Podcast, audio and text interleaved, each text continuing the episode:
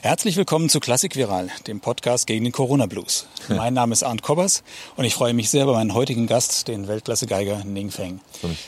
Er wohnt schon eine Weile in Berlin, sagt aber, sein Deutsch ist nicht gut genug für solch ein längeres Gespräch und deshalb führen wir das gleich auf ja. Englisch. Und deshalb starte ich jetzt nochmal. Welcome to Classic Viral, the podcast against the Corona Blues. My name is Arndt Kobbers and I'm very happy about my guest today, the world-class uh, violinist Ning Feng. Great that it works out and that you are here and we can sit here in the garden in the Absolutely, sun. Absolutely, yeah, it's my pleasure uh, for me still. Well, well, first of all, you told me that uh, Feng is your first name, and yes. Ning in the, in the, beginning is the family name. Exactly. But no, isn't it that normally Chinese names have three syllables? Well, not in my generation. In my parents' generation, most of the people, like both my parents, they've got three syllables. So one syllable for the uh, last name and two syllables for the first name. But in my generation, more than half of my well, I don't have any siblings, but my cousins or my classmates, they only they've only got two syllables. So one for the family name, one for the first name. Right. But for my next generation, most of the kids actually have got two syllable first name. So in, in total three.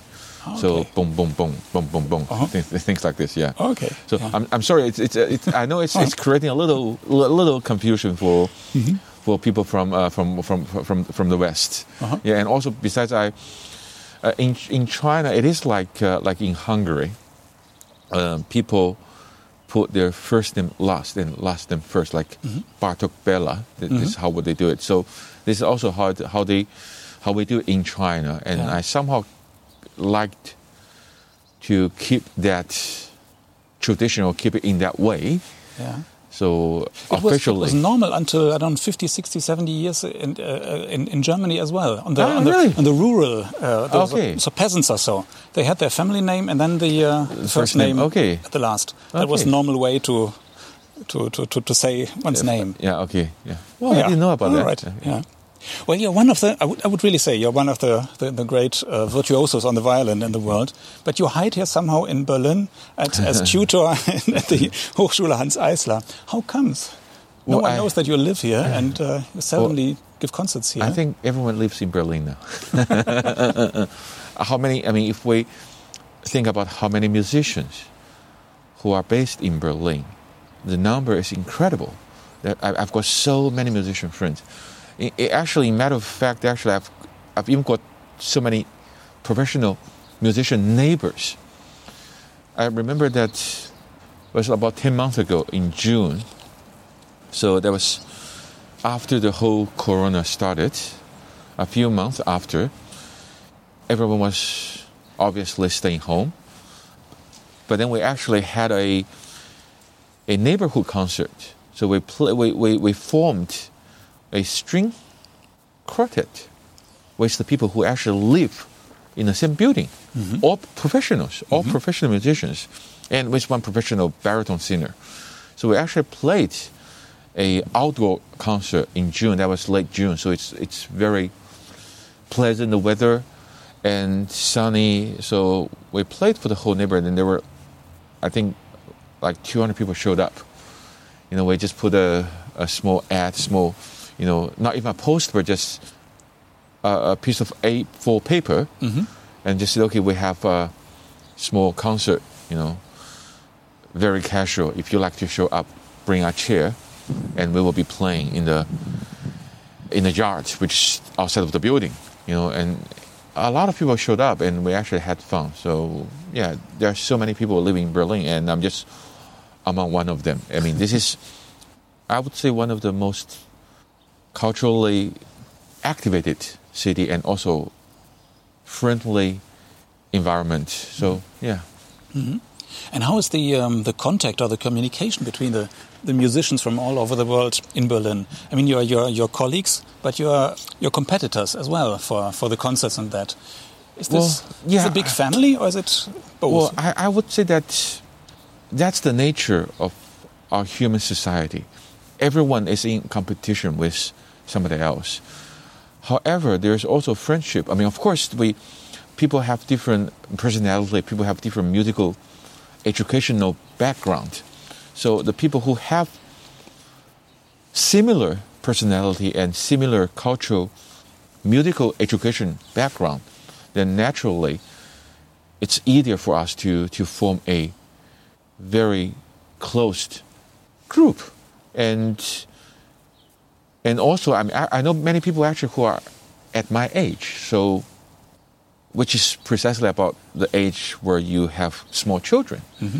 And that's a very big topic. So it's a very big area, common area in, in between all of us. Mm-hmm. So I would say, of course, it, it's, it's competitive. It's like this everywhere else. But in the same time, I also enjoy that the relationship that we are close friends, but also in the same time, there are some kind of competitive thing or competitive feeling going on in between us. And um, that's the motivation as well for us to try to become the better version of ourselves in the future. Mm. So Let's have uh, a look back into your history. Is the, is the story true? I read um, that you, uh, when you were four years old, you wanted to start violin, and the first teacher said uh, you would never learn the violin properly because your pinky, your kleiner finger, was too small. Yes, I mean, he, she didn't say that I, I, wouldn't learn it properly, but she said I'm not the best type to ah, learn okay. the violin. So I was rejected, mm -hmm. which is actually true in some way. I mean, I, I didn't, I, I, I don't, I, I, still nowadays, I don't think it's what she said was incorrect. Mm. But is your pinky now uh, smaller than, than usual? Well, my pinky is relatively mm. short in comparison with. Yeah. Well, it's always short, isn't it? It's, yeah. Uh, but yeah, but in, in terms of actually yeah. how much it is shorter mm-hmm. than, the, yeah. than, the, than the ring finger. Yeah.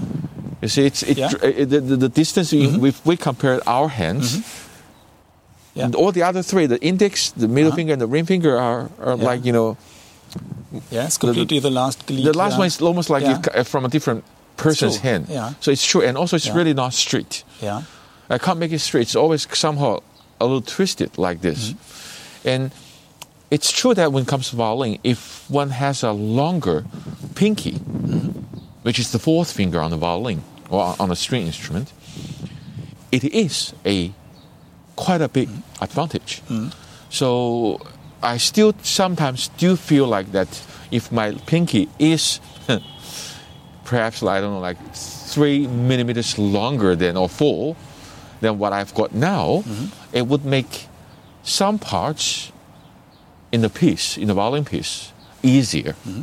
But you don't need a special technique that you that you turn the, the, the whole hand a bit more well, it's, other players. You are actually, it's true. I need you to, it, it's but it's not a special. It's just a little more I have mm-hmm. to do than the other people. Mm-hmm. So I, do, I do have to turn. If I have to use the fourth finger, I do have to turn my hand a little more towards the left hand side. All right. To, I mean, to the left shoulder, uh-huh. to that side, uh-huh. and also I probably have to sometimes to to twist my wrist a little more to reach the higher notes. So it is not the best situation.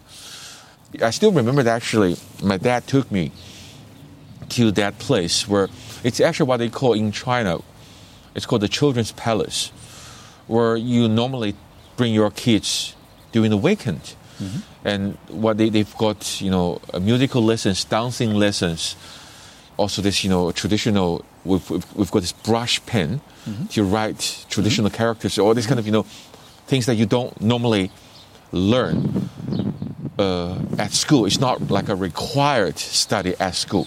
So they provide this kind of you know lessons class in this children's palace. So my dad brought me there, and so I remember that all the students, all the kids, were queuing in a line, and one by one. I mean, it's true because we've got a huge number of population in China, so it's not like that there's enough space for everyone who wants to do it. So they have to come up with some kind of system to select. Mm-hmm. Yeah, so I was unfortunately, well, actually back then I was I felt fortunate that I was I was uh, rejected because I didn't want to practice the violin. I thought, okay, well, I don't have to practice. I can just play mm-hmm. after you know after kindergarten. You know, I don't have to do some work. So I was actually quite happy I, mean, I didn't feel anything. But then half year later, actually through my mom's working connection, because she's a doctor, anyone gets sick. So anyone goes to the hospital. So she, as a person who works in the hospital, who, I mean, she really meets everyone, you know, every professions in the society. And then through one of, actually one of her colleagues, and they found out that there's another violinist from, from, from the local orchestra who started to open a small violin class.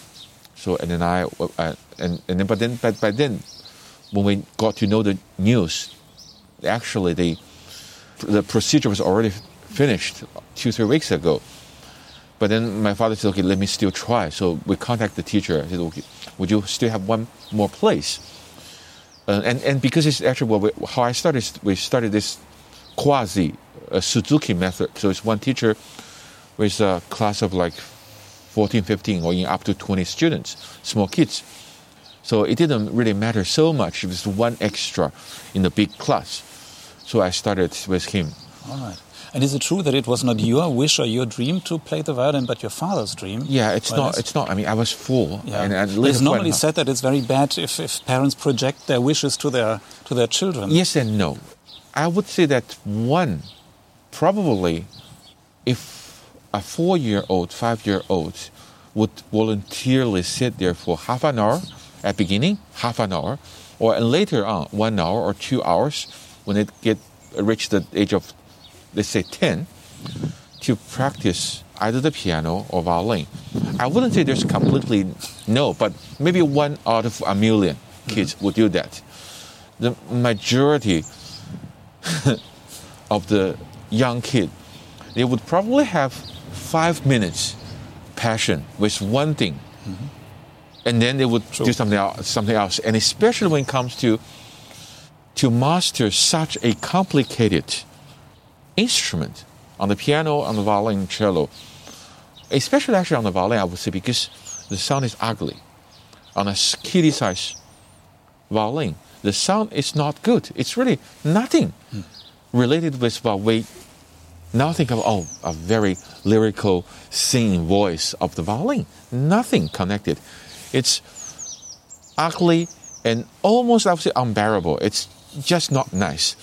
And for the kids to do such work for 10 minutes, 20 minutes, or half an hour, it's inhuman. So one has to force a little bit.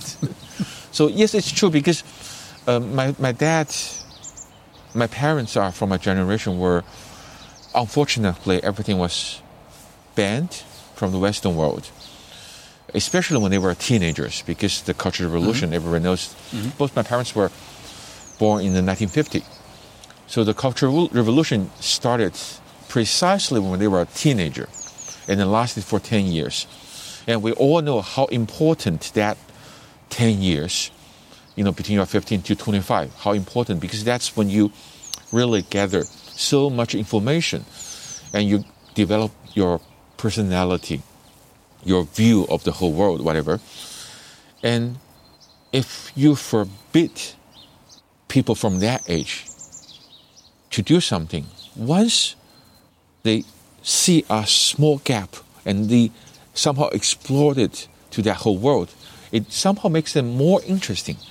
So the desire of them wanting to to learn it or to get to know it, it's even more. So because I mean you can't really although it's banned, but you really cannot ban everything. So with radio or some records or some secretly kept instruments, they were somehow introduced with the classical music, and of course they fall in love with it. I actually share the same background with 90% of my former classmates. I mean, musical mm-hmm. from the conservatory. So none of us are coming from the, well, I would say 90% of us don't come from a musical family, but our parents, mm-hmm. they love classical music. Mm-hmm. And unfortunately couldn't learn it. Mm-hmm. So they somehow they send their kids to learn this instrument. So so in a way I yes I was forced. I was forced to, to, to practice. But there's one thing I think I, I still I think I still benefit is that although I was told, okay, now you have to do half an hour every day at beginning, maybe 20 minutes, half an hour, a little by little increased.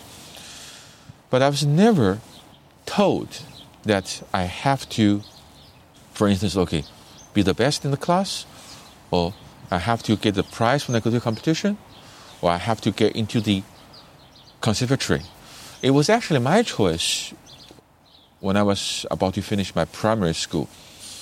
Uh, I had the option of either going to the normal school, academic, academic high school, or to the high school which is attached to the conservatory. And actually, I made this, the, the choice myself that I wanted to study music professionally when I was 11 years old. So before, I mean, I did competitions, I did uh, some performances, but my father, although he said, "Oh, you have to practice," but when I'm actually doing something to present a result, he was never expecting any result from mm-hmm. this. So, I mean, what he told me before when I was young, translated in English, is that okay, you play the violin. I'm not asking you to play it well, but I'm asking you to not play it badly. Mm-hmm. So this is what mm-hmm. he's saying, and this I mean this is still what I tell myself because I know no matter how hard I try, there mm-hmm. are always people who can do it better than I do. So I just do my best. Mm. Yeah. Was that exotic uh, in, in old times, when 30 years ago, 35 years ago? It's quite. It's it's. I mean, in, in terms of uh, uh, when you were when you were studying, like like violin or yeah, violin. Well, when I was young, it's not.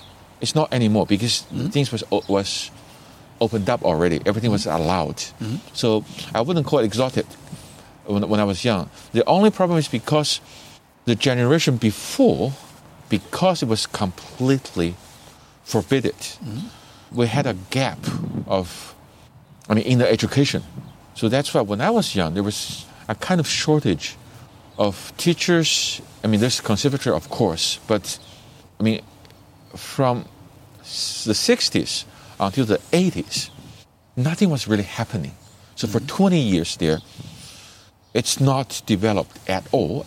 Uh, classic music is also only really introduced starting from 50. So we had 10 years of development mm-hmm. and another 20 years. Mm-hmm. But you grew up uh, even listening to classical music. yes, that was, for you. yeah, yeah. There was, mm-hmm. there was no, there was no because I was born in the 80s mm-hmm. already. Yeah. So the, back, back then it's just, mm-hmm. it's everything's normal. It's mm-hmm. everything's normal. And then after after school, you went to uh, no, you, you studied in China then, and then you went to London. I went to London to, to, exactly. To yeah. Would you say that's a good idea? To leave China then, or to come to to, to Europe? I would say I, I, would say it's it's necessary. It's not mm -hmm. a mm-hmm. good idea. It's also necessary because music is a language, and classic music is a language which was developed in Europe.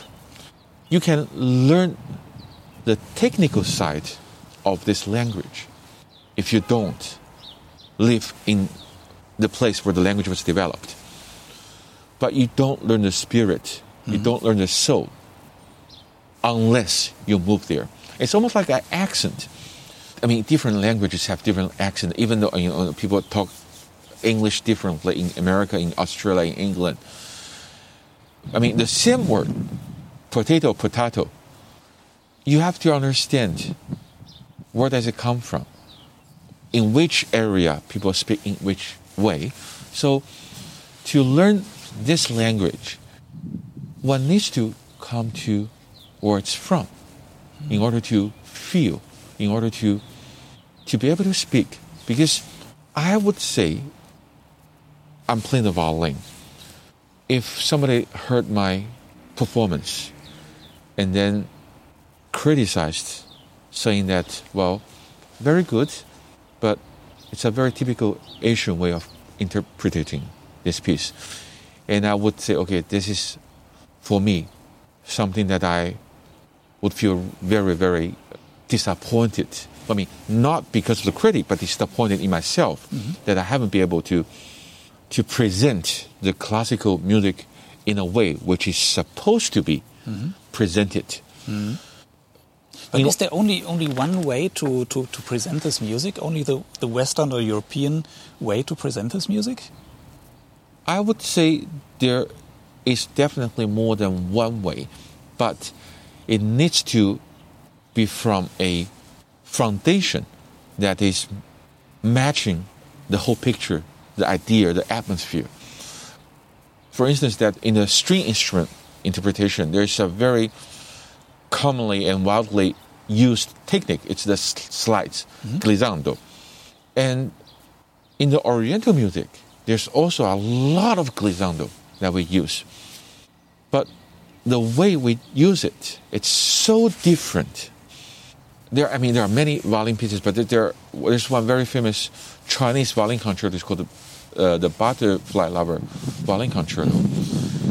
And even actually, many uh, it's it's getting more and more popular. Even many uh, Western. First of all, all the Chinese violinists play that piece, and now even some well-known Western violinists playing that, like uh, Augustin Dumay plays it a lot, and even Gil Shaham recorded it. Oh. Uh-huh. Yeah, so yeah, so it's, it's, getting more and more popular. But in order to play that, we have to add so much glissando to make it fit into that style. Mm-hmm. But if we use as much glissando or or exactly the same way as how we slide from one note to the other to play Brahms, I would say, I'm sorry, that's not right. Mm-hmm. It's a little bit in this way. I mean, I don't know whether this is c- totally correct, but imagine that the word in English, name, and in German it's the same, Name. Mm-hmm.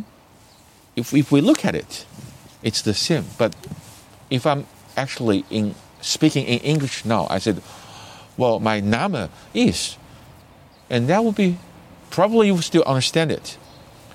But if we put this in a play, a theater play, if the actor is speaking like this, then I don't think this is correct. Mm. So there are certain things that we could combine, but there are also certain things. Fundamentally, I think it needs to be one way than mm. the other. Mm.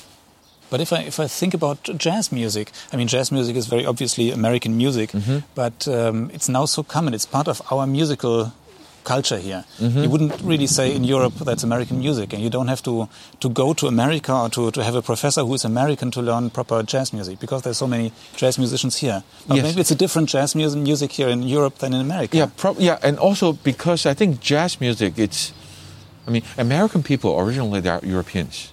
That's true as well. Mm-hmm. So. Or Africans.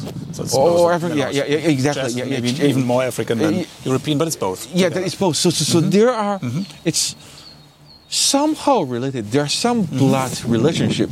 So I would definitely say, yeah. Uh, so it's it's perhaps a little more connected, but the Oriental. I mean, it's like um, when when I when I'm traveling, uh, sometimes I put on I, I practice in the hotel room, and in order to not annoy my neighbors in the hotel room so much, I always put on a little TV sound. Mm-hmm. So people hear perhaps a little mixture, not just the violin. Yeah, and there's a ad on the CNN news channel. It's about uh, India. So they are uh, they are putting some very nice uh, pictures, you know, and it's called Incredible India. I mean, it's like it's a very beautiful, you know, ad for like I don't know, thirty seconds. But I mean, I enjoy the photo so much. It's so nice. But then when I see that ad is coming up in between the news or in between different programs, I have to mute the TV. Why? Because at the very end, there's about five seconds. There's a voice singing in the melody Incredible India but then, you know, we have 12 tones, so semitones. So my ear are trained. Of course, you know, there's um, harmonically, the sharps can be a little sharper. You know, the leading notes, it could be a little sharper, close, uh, going to the tonic note. But then, in that voice, again, beautiful voice, but the intonation is just typical Middle Eastern tone, where it's actually in between the semitone. Mm-hmm. So it's somewhere like a quarter. It's, it's, it goes like da da da, indeed da, incredible India, da da da. It's just in between that semitone, and I could not resist that pitch because for what I have been educated or trained my ear, that is out of tune. Mm-hmm. And I've been taught ever since I started playing the violin to immediately correct that when something like that happen. So for me, it's such a pain to hear the, the pitch, which is in the classical music standard out of tune. Mm-hmm. But this is how it's supposed to be if they actually play that in tune. It wouldn't be Indian music. So there's, I mean, this kind of you know similar way in between. I mean, fundamental difference in between the Western classic music mm-hmm. and the um, Oriental music. Mm-hmm. Yeah, or even t- talking about jazz music. Jazz, mm-hmm. mu- jazz musicians they don't play with music. That's true. They, they improvise. But that means this uh, this classical Western music will always be Western music. So it's it's popular all over the world, but it will always be yes. connected or centered in the in the West in this. Yes, culture. I would say. I, I mean, I would say so, and mm-hmm. I and I don't think there's anything wrong with that, mm-hmm. because this is where it's coming from. Mm-hmm. So I mean, it's like Chinese food. There's everywhere Chinese food, mm-hmm. but I mean, there are also very good, very nice Chinese mm-hmm. restaurants outside of China. And there are even some Chinese uh, restaurants that are run by Turkish people. Exactly, exactly. It can, it, it can all, it, exactly. They can also be very nice. Yeah, but I would say that the Chinese food is still in China. That's it's because this is where it's coming from. If someone who owns a Chinese restaurant, who is a chef of uh, a very nice, good Chinese restaurant, but if, if, the chef never actually have been to China, I would say that's also a pity. Mm-hmm. So yeah. Mm-hmm. Well, you have the privilege that you that you have been doing for ten years or more uh, CDs, a lot of quite a lot mm-hmm. of CDs for, for mm-hmm. Channel Records, which is quite a good record company yeah, yeah, from, yeah. from Holland. But um, there's dominating if you if you look at the repertoire, there's dominating. I have the feeling uh, the virtuoso music. You did mm-hmm. a lot mm-hmm. of uh, Paganini and Vieuxtemps and Ravel's Tziganes and Lalo and whatever. And now the the mm-hmm. new CD is the 24 Caprice by mm-hmm. Paganini. Is this your favorite repertoire? It's just the repertoire that the CD market wants from you. Well, and normally you play the, the big repertoire, the sonatas and. Yes and no. Well, I mean, my latest CD is the, the 24 Caprices, but unfortunately, it's actually unfortunately because two other recording projects that was planned last year cancelled. We wanted to bring up uh, one of the concerto recordings, which was Brahms Concerto and Goldmark Concerto, uh, with the Konzerthaus Orchestra, which was supposed to happen in March last year, but in March, so everything started to stop. Mm-hmm. Then, so it was unfortunately cancelled. And in April, I was going to record the Beethoven Concerto and the Romance in a live concert with the City of Birmingham Orchestra. Again, didn't happen. At the end, this was the only thing ready. We were going to release this after mm-hmm. the two concerto recordings, but unfortunately, these two were canceled. So, as I said earlier, I mean, luckily I. I mean, this recording could still take place because it was happening in January mm-hmm. 2020. So it was before everything for, uh, starting to fall into parts, and it's just one person. It's for solo. So this is not something from that point of view, something intentional or deliberate because it had to be like this. But on the other hand, it's true because I just turned 40 a few days ago. Oh, well, so congratulations. I feel like the desire of me, of myself doing this kind of stuff is getting less and less. Mm-hmm. But on the other hand, I spent quite a lot of time when I was younger try to dig in on the technical side of the instrument because I this is my profession. I play the violin. I wanted to to be able to know the instrument as much as I can.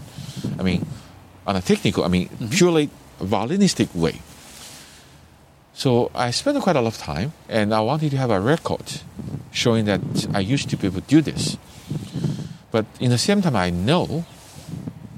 I mean, it's like you know, to be a part of the society, to survive in the society, we need money.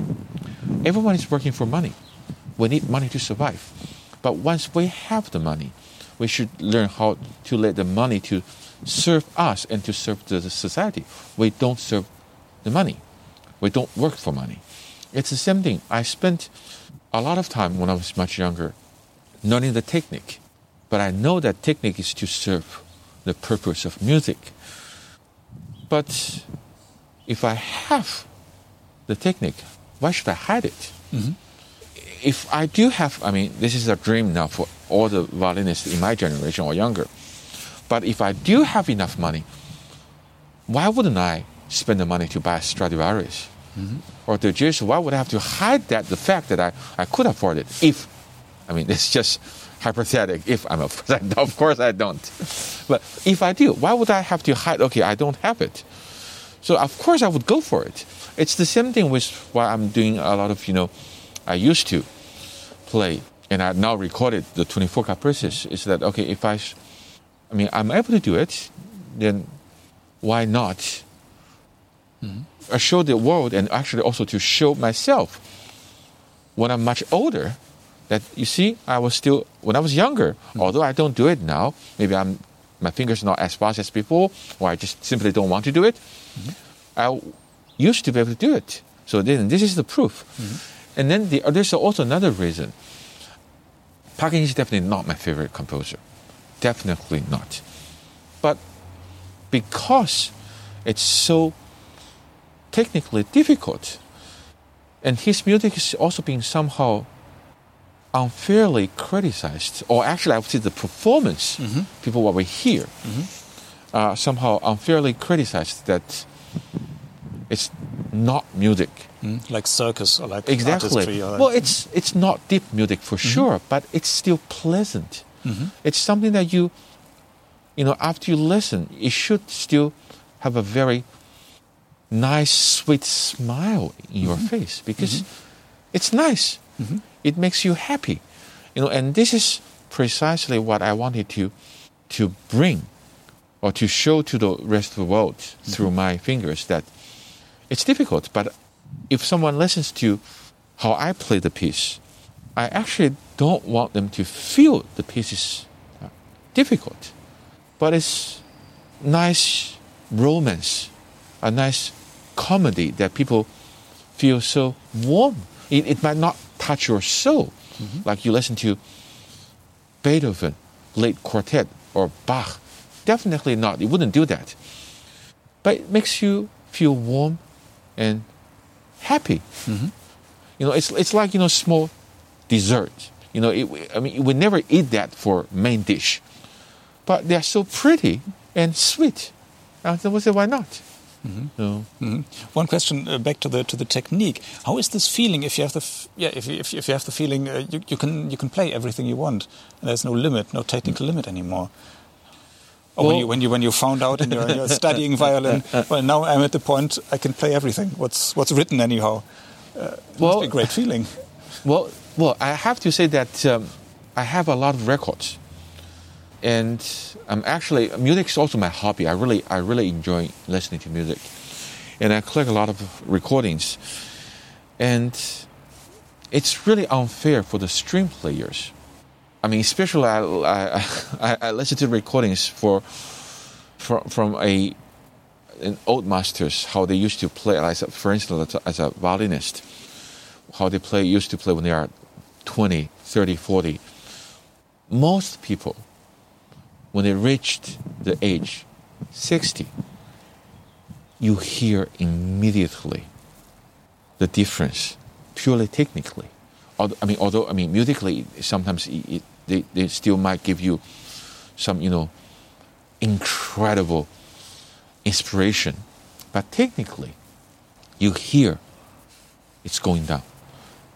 On the piano, you don't hear it because if someone's playing Mozart at the age of 70 or 80 because it's not so musically, uh, sorry, not so technically demanding like Liszt or Rachmaninoff. So purely it's music.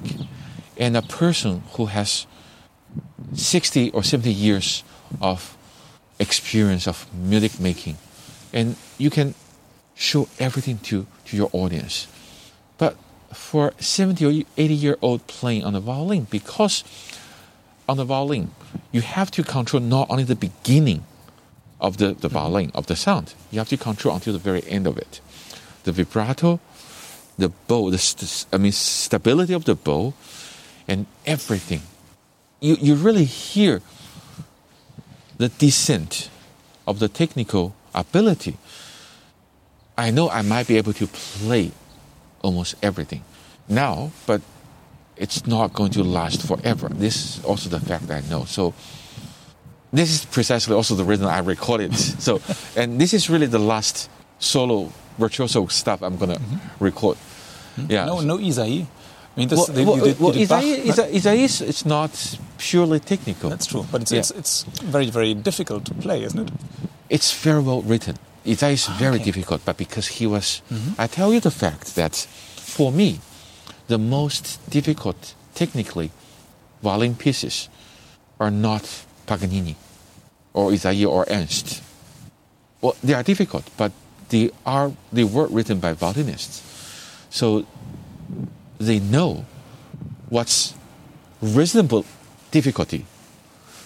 There are two other composers who have written quite a lot of violin music, great composers, but not only musically difficult, but technically almost unbearable. Schubert and Bartok.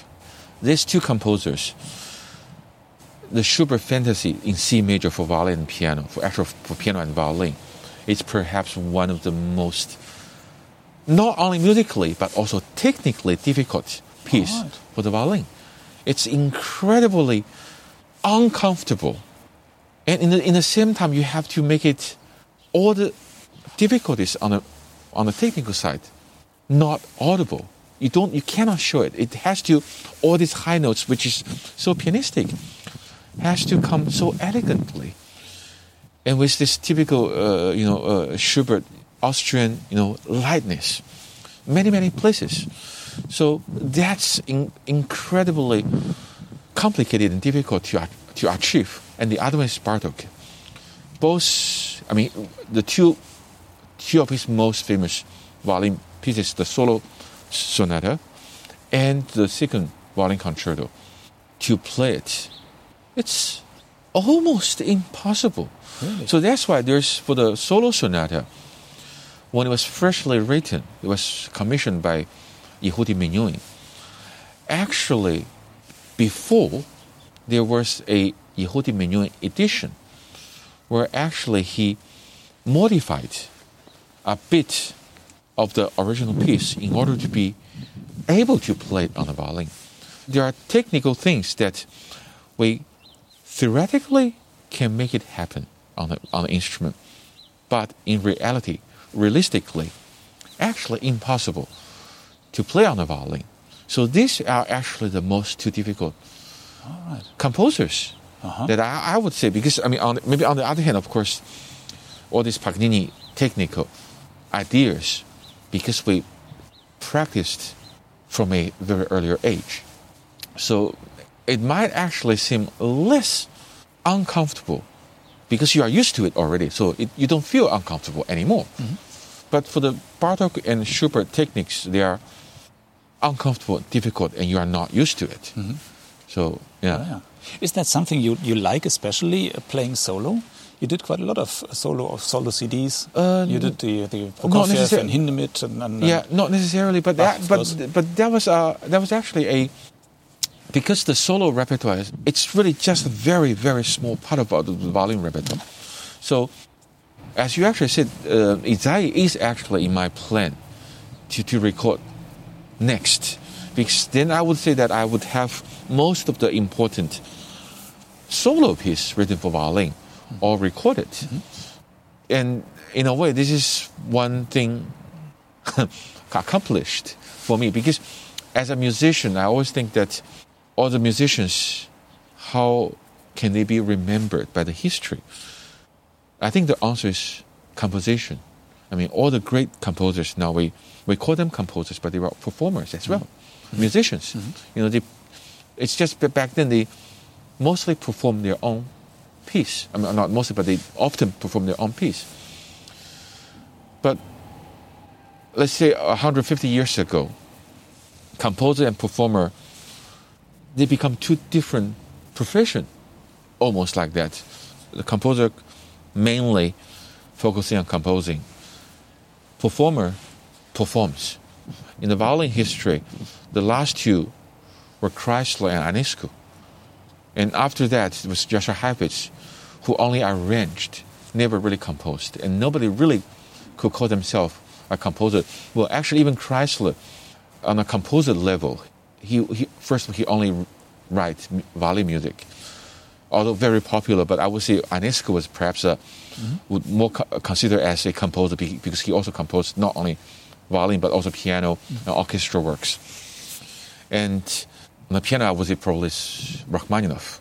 So now people who performs mostly only focusing on performing. And so, and I know I have no talent in composition at all. So I'm sometimes thinking, how can I be remembered or how would I be able to leave a very, very small mark in the musical history because it's something I love, it's something I've been doing, something I will be doing for the rest of my life.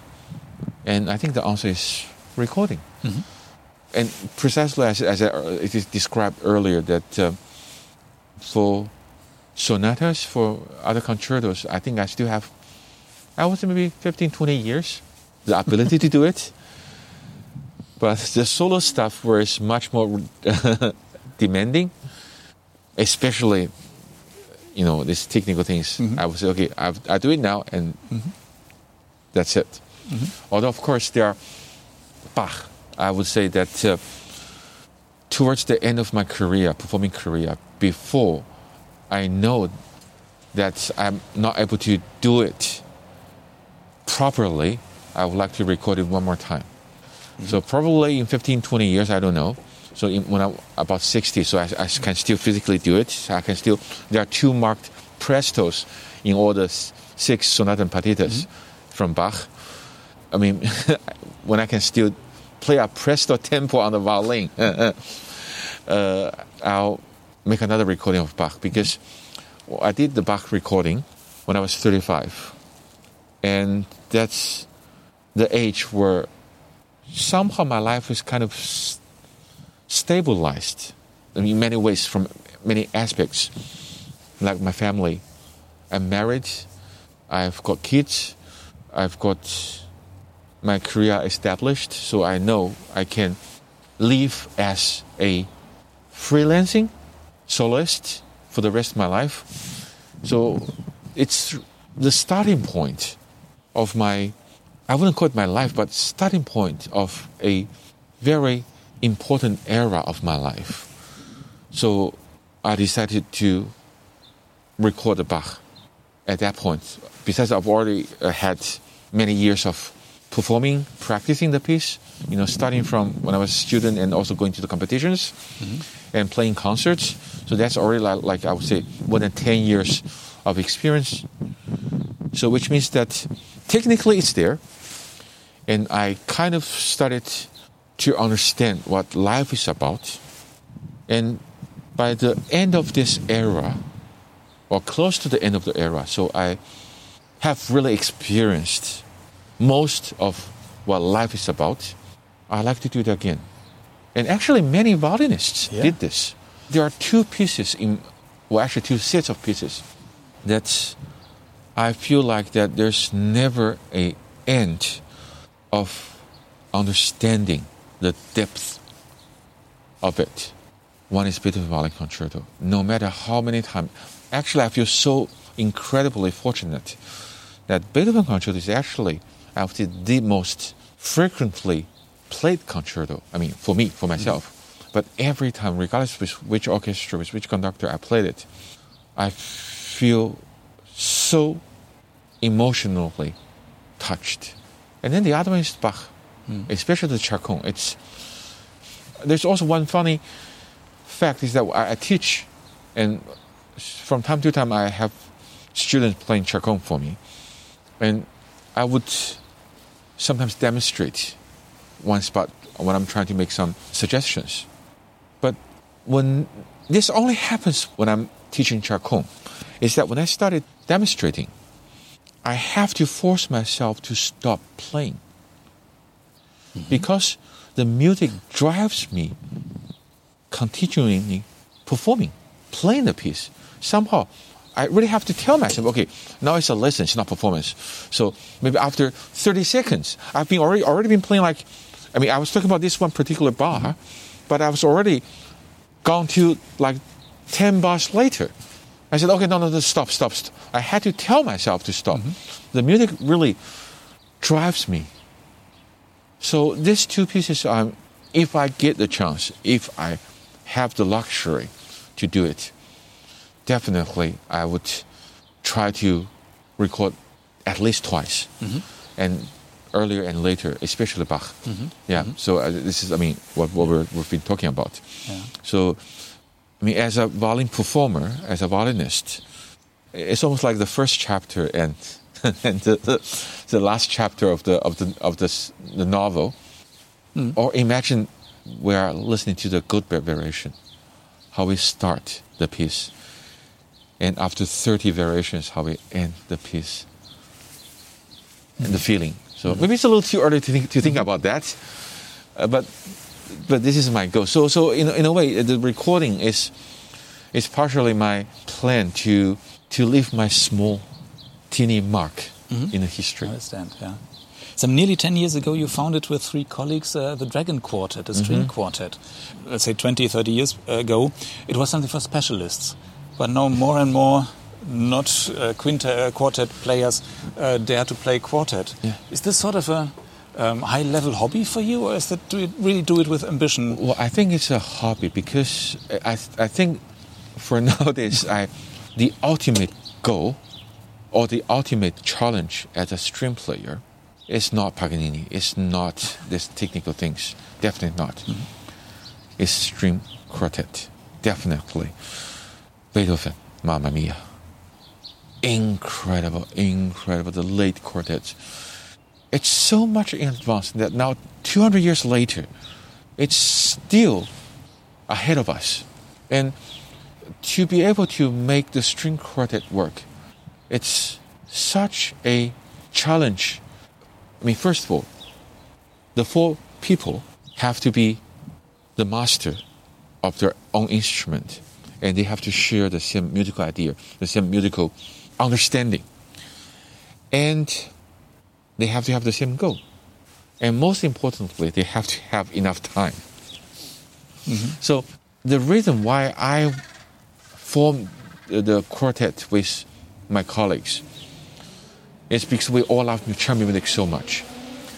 And the funny fact, not funny, so the, the, the, I would say the harsh fact is that if I'm invited or if I'm playing in a chamber music festival, I can be playing in any kind of ensembles except string quartets. I can be playing string trio, string quintet, string sextet, octet, or piano trio, piano quartet, piano quintet, etc., etc., etc. But I would say 95% of the time, if a chamber music festival needs certain string quartet pieces to be performed, they would invite a mm-hmm. professional group, string mm-hmm. quartet, to mm-hmm. play it. So I never had the opportunity to play string quartet, except with my own quartet. Mm-hmm. But of your colleagues, I mean, you live in Berlin, one is in, in, in exactly. München, one yeah. is in Beijing. I don't know where the fourth lives, but in Singapore. Oh, Singapore. So, so, so we, we gather, we, we, we gather three weeks, two weeks, and then a very intensive rehearsal for almost one week, mm-hmm. And then concerts and recordings. Yeah, unfortunately, the older we get, the unfortunately, yeah, that's true. I mean, I feel really fun because we haven't been playing for a while now. I mean, partially because of the corona, it's getting so difficult to travel, mm-hmm.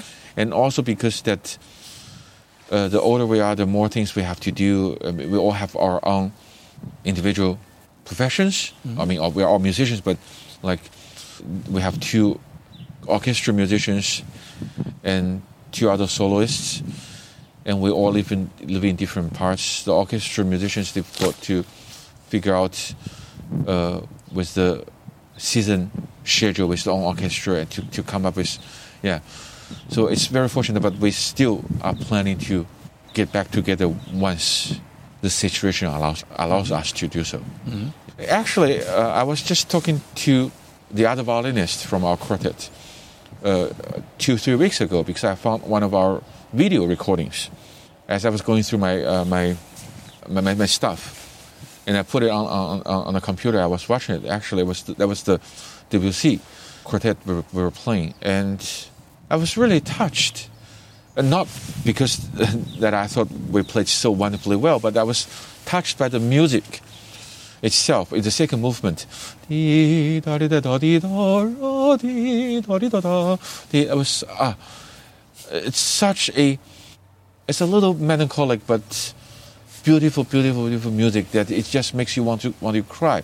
And I and I also miss that the time that we we spent together, even we are we were arguing, you know, about you know how to phrase one one, one line or something, or or, or we are um, spending you know half an hour like a student, like like we were students just on getting the intonation, you know, perfectly in tune and that was a wonderful time. Of course, it's also because of the corona that people don't play now. And we actually, I, what I said is that I miss the most is that being able to serve the society. Mm-hmm. What I supposed to do, what my duty is, because my duty is to. We, said, what's music? Music is what the composer had written down. There are notes, you know. But if you bring that book to the people, who don't actually know how to read this. It doesn't mean anything. It's a white paper with black notes, and that's it. Mm-hmm. So, and we are the interpreters. We learned the language and we learned how to use our hand and the instrument, which is the tool, to bring that black note alive to the people who appreciate them. And now, I mean, I didn't have that opportunity anymore. I mean, of course, I mean, this is my job. This is how I support my living. This is, mm-hmm. uh, I mean, uh, you know, there's a technical side as well in our life, which is, what, what I said, you know, there's the financial side as well. But I really think my mission in my life is to bring that joy of music. But now I don't have the platform to deliver my job. And this is really heartbreaking. Of course, everyone is doing you know online things now. I, I also have done quite a lot of online work. But online work is like canned food or instant noodle, instant food. Do we need them? Yes, we do. And we will always need them. But if we have the choice of fresh food, of course we go for the freshly mm. made food. True. And if people only take canned food, preserved food for a long time, mm. it's bad for the health, for sure. The internet provides a great opportunity, which actually somehow I, I'm, I'm so grateful, actually, which partially kept the profession alive. I have to say because with the teaching, I've got students now living in New Zealand, in Norway. I can still teach them mm-hmm. through the internet, mm-hmm. but it's not the same. I, I, we cannot do this. We cannot only, you know, sit in front of the computer. It's exactly like what we're doing now. We could have done this over the internet, mm-hmm. over the phone, mm-hmm. but it's never the same mm-hmm. when you actually see the people and feel. I often tell my students who is about to make a recording, either for the competition or actually proper recording, I said, okay, the, the biggest challenge is to imagine yourself in when you are making the recording. You have to imagine yourself you're actually playing for a live audience. There is a, actually one, one small fact. All my live recordings are faster than my studio recordings. This Paganini recording, it's almost 80 minutes, so it's actually the, almost the full length of the CD. There's a video that I played in front of audience. It's eight minutes shorter than the CD. That's quite a difference. Yeah. It's a it's a big difference. Mm-hmm. So, if there are people in the concert hall, 300, normally you know it's chamber music hall, 300, or a big symphonic concert hall, uh, 1,500, let's say. If there are people there, and they don't make any sound, they are silent.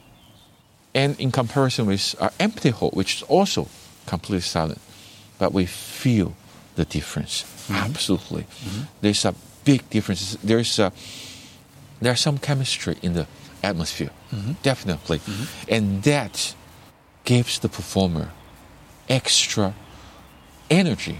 Well, honestly, it makes the performer nervous. Mm-hmm. But how to overcome from that stage fright? You know, whether you completely, you know, lose control and have memory collapse, you know, and just completely screwed up the performance, or actually drives you to go 120% of what you normally can do. And that's the fundamental difference. Mm-hmm. So in the recording, I always try to, I'm getting better and better, but still, the live recordings I, I play, it's very, very, very different than a studio. I'm trying to represent that in a studio recording session. I'm getting closer, but it's never as good as what happened in the concert hall, and I don't think it will ever be as good because that's the nature. So the live concert is I miss that. I miss the stage. I definitely miss. And this is hopefully yeah the situation will change. Yeah. Yeah. End of the year yeah. or whatever. Yeah. Let me ask one last yeah. point. Sorry, I talk too much. Yeah. no, it's very interesting. Uh, why do you Why do you teach? I mean, you could be busy traveling around and. Thank you for concerts. asking. Thank you for asking. This is something that I find so incredibly helpful to myself. Mm-hmm. Let me put this way: to teach. I mean, if we explain what teach means, it's to tell the other people what is not good enough. And in order to do so, one has to know why that's not good enough, for what reason, technically or musically. And second of all, you have to provide a solution, a better solution. What to do to make it better and why. So this involves a lot of analyzing. And if I do it myself, I don't have to convince myself. I can just say, I, I feel like doing this. You know, I feel like having a tea now, or I feel like having a coffee now. I don't have to, to say, okay, this is why. But if I have to make other people convincingly follow my instruction, I have to explain to them this is why with a very, very concrete and strong reason. And the process actually really helps me understanding why I'm not doing this. And this really helped me, first of all, either knowing or feeling even more confident of what I used to do. I said, yes, this is, it's quite correct and I know why. Or actually say, okay, well, that was actually not so smart. It was actually stupid to do this because I couldn't know. I couldn't come up with a strong reason to suggest it. So I should maybe do it some other way. So this is, I find extremely, extremely, extremely helpful. You know, not just telling other people, but also with my own way of either understanding the piece technically or musically. So it, it's been helping me tremendously. To try to tell myself why I should be doing this, or force myself to analyze what I do. So, I mean, we all have instinct, but instinct might be right, might be wrong. Yeah. Yeah. We could go on on end. It's very interesting, but we've been uh, talking for quite a while now. So I would say, uh, a very last question: If the Corona blues comes uh, to you and the, the tristesse, and you say, "Well, is there any music, or anything that uh, makes you happy, gives you joy, and gives you hope for the future? Any special music?" Well, I would say Mozart. Mozart. Mozart. Mozart, because Mozart's music are always. He really, rarely used minor. I mean, there are minor pieces, but majority are in major. That's that's the hope. That's really the hope of Mozart's music. I mean, one thing I think what's so incredible about Mozart is, I mean, of course, Beethoven, Brahms, Bach are also, you know, are great composers, but I can, well, I mean, I would say most of the pieces written by Bach, Beethoven, or Brahms cannot be listened as a background music. I mean, I really have to sit down and clean my mind and appreciate the piece, you know, have a quiet place. But Mozart, it works every way, you know. If you have you know, kids running around, if you have the Kleine Nachtmusik, it's fantastic. True. But if you are by yourself, 10 o'clock in the evening, you play any piece of Mozart, it also gives you as deep feeling, you know, inspirational impact as well. So it really works every other way. Well, Vivaldi can also be, but well, four season, nice, very nice. But I wouldn't necessarily, you know, mm-hmm. turn down the lights and try to enjoy the four season, you know, all by myself. I mean, no offense, but it's nice music, but mm-hmm. it doesn't really require that setting mm-hmm. for people to really appreciate. But Mozart really. So, and it's, I would say, yeah, it's the sunlight, mm-hmm. it's the hope. Yeah, and I hope that the hope will come soon. ja, thank you very much, uh, Ning Feng, for this talk und vielen Dank fürs Zuhören. Ja, vielen, vielen Dank.